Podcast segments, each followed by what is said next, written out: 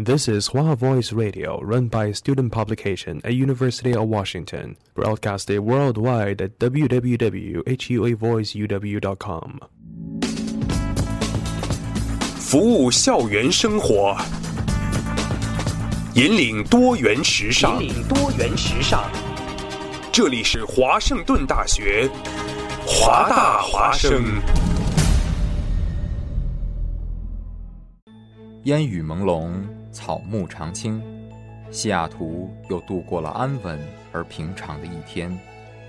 暮色渐沉，喧嚣渐息，每一个夜晚，我们都在同一个地方，让声音乘着电波化为雨水，滋润所传达到的每一处土地。听众朋友，晚上好，欢迎收听直播的华大华声。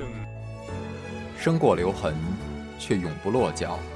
因为那道电波所承载的是锋利如现实、飘然如梦想的每一位广播人的信仰。声音在，信仰在，我们在。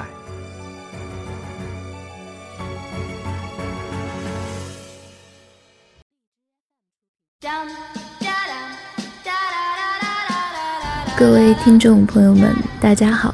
欢迎收听本期的《有一说一》，我是主播依依。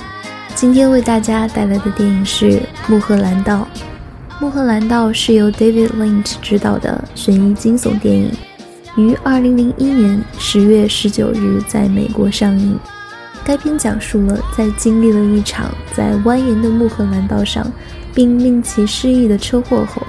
Rita 和一个立志要做好莱坞演员的女孩 Betty 围绕着洛杉矶寻找线索和答案，随之而来的是一个扭曲的、超乎梦想与现实的冒险故事。《穆赫兰道》虽然神秘而费解，但却被 BBC 评为二十一世纪以来最伟大的电影，这并不是一个巧合。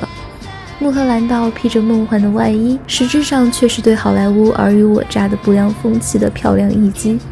穆赫兰道在主题和概念上更具吸引力。该片没有讲述伟大的电影是如何实现的，而是讲述了一部伟大的电影可以实现什么。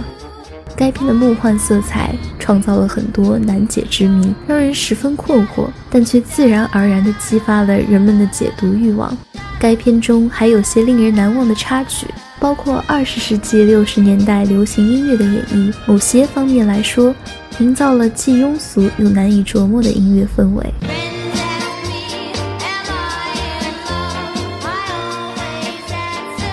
同时，这部电影的叙事手法也略微新颖，用了当时颇受观众们青睐的平行叙述手法。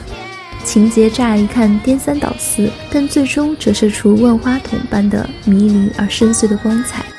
该片绝对不是一部易懂的电影。散落在各个角落的故事和来回跳跃的镜头，像是在考验着观众的心智和耐心。轮廓一点一点的清晰，如同一个人在早上醒来，竭尽全力地回忆着昨晚的梦境。观众必须一遍一遍反复留意那些看似毫不相干的细节，但即使是这些独具匠心的细节，比起该片深邃的主题、扣人心弦的情节发展和非凡的技巧，也只能黯然失色。想必 David Lynch 是对弗洛伊德梦的解析深有感悟，否则不可能构思出这样一个噩梦来。之所以这样说，是因为当我尝试着用弗洛伊德的释梦方法去分析这个看似荒诞的噩梦时，我发现能从中解析出一条自洽的逻辑链条。那些表面上混乱的梦境背后，其实隐藏着可以被理解的因由。下面我就尝试着用弗洛伊德的释梦方法去分析穆赫兰道这个噩梦。在弗洛伊德的释梦理论里，与这部电影相关的主要无非是以下两个：一，弗洛伊德认为梦是愿望的满足，梦的解析公式是梦等于被压抑的欲望加伪装起来的满足，也就是说，梦境总是在表达我们的某个愿望。只不过，即便是在梦中，为了逃避梦主意识层面的某些顾虑，愿望的表达也不是直截了当的，而是伪装了起来。二，仿同作用，简单的说，就是梦中把自己带入另一个人，这多半是因为我们在潜意识里为了回避一些压力而骗自己这不是我，让另一个人代替自己释放压力、实现愿望。而电影里有这样一个场景，在快餐店，两个男子在谈话。路人甲说他在餐厅后面的墙后看到了魔鬼。他们走出店外，墙后果然出现了一个魔鬼。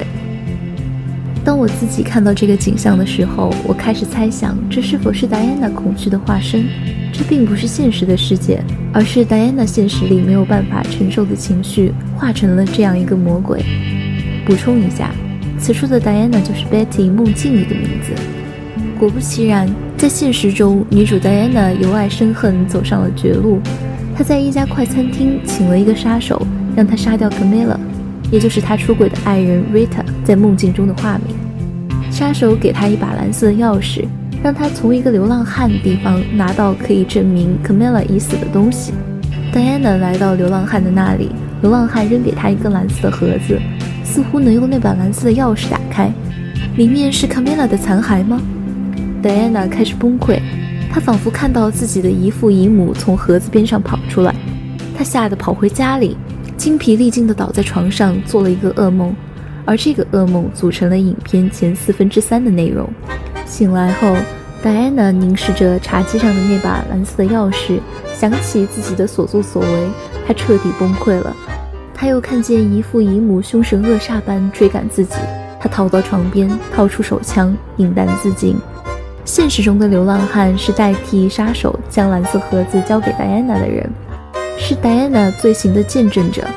戴安娜深处是非常惧怕见到这个人的，所以在梦中，戴安娜把自己替换成了一个不知道自己罪行的路人甲，把自己装在路人甲的外壳里，来间接宣泄自己对流浪汉的恐惧，也就是弗洛伊德理论里的放通作用。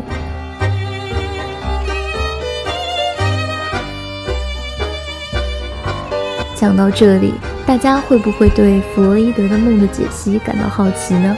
但因为梦的解析是一个非常复杂的板块，在这期节目中，我们先通过分析一个真实的案例，感受一下它的奇妙之处。弗洛伊德讲过一个梦，有一个人的儿子去世了，尸体放在太平间，儿子静静地躺着，尸体旁边有一支蜡烛，旁边还有一位去世的老人。父亲因为丧子之痛太疲惫、太痛苦了，就在外面房间的桌子上休息了。父亲太累了，睡着了。结果父亲梦到自己的儿子突然走到自己的身边，告诉父亲他的手臂被烧着了。父亲被吓醒了。醒来之后，父亲发现儿子手臂上的衣服真的被蜡烛烧着了。这个可怕的梦告诉我们，梦境中想到的事情。真正在现实生活中发生了，其实这种情况也是可以真实存在的。弗洛伊德认为，梦是被压抑的愿望的虚假满足。由于人的许多愿望得不到社会标准的认可，被排斥在意识之外，只好常常以迂回曲折的方式出现在梦中。因此，梦境常常分为显意和隐意两部分。根据这些。我们来看父亲是怎么意识到儿子被烧着这件事情的。曾经有一个叫齐泽克的人说过，如果亲人死亡，人的痛苦非常巨大。为了不让痛苦摧毁我们，于是有了各种死亡的仪式，如葬礼、烧钱纸、哭坟。通过各种仪式的参与，延缓死去亲人的痛苦，解救痛苦中的人们。但是，一旦进入梦境，现实生活中解救人们的理性的体系就不再起作用了，丧子之痛就会沉重地撞击人们。父亲梦见儿子在叫他，其实就是一个父亲的愿望满足，那就是儿子没有死，只不过是被伤害了。这才是梦真正的隐意，即梦的内部动力是希望儿子没有死。梦的显意有时候是和隐意相反的。在梦的显意层面上会有很多种表达，而且往往不是对梦的隐意的直接表达。比如，为了证明他的儿子没有死，但其实他的儿子就躺在太平间里，于是梦境中儿子即使是死了，也会告诉父亲自己是被蜡烛烧疼了。唯一的巧合是蜡烛恰巧到了，烧到了儿子的袖子。也有一种可能性是，父亲对儿子的尸体非常疼爱，看见蜡烛烧的时候，脑子里闪过一个念头：千万不能让他烧到儿子，尽管他已经死了。梦的写意是为了让梦的隐藏欲望得到满足，但梦的隐藏欲望太不合理。梦为了保护自己，就会在显意层面上让梦境变得合理。比如让儿子站起来，告诉父亲自己被蜡烛烧到了，这样就合理多了。最后，我想用弗洛伊德曾说过的一句话结束今天的节目：人的内心既求生也求死，我们既渴望爱，有时候却又近乎于自毁的浪掷手中的爱。人的心中好像一直有一片荒芜的夜地，留给那个幽暗又寂寞的自我。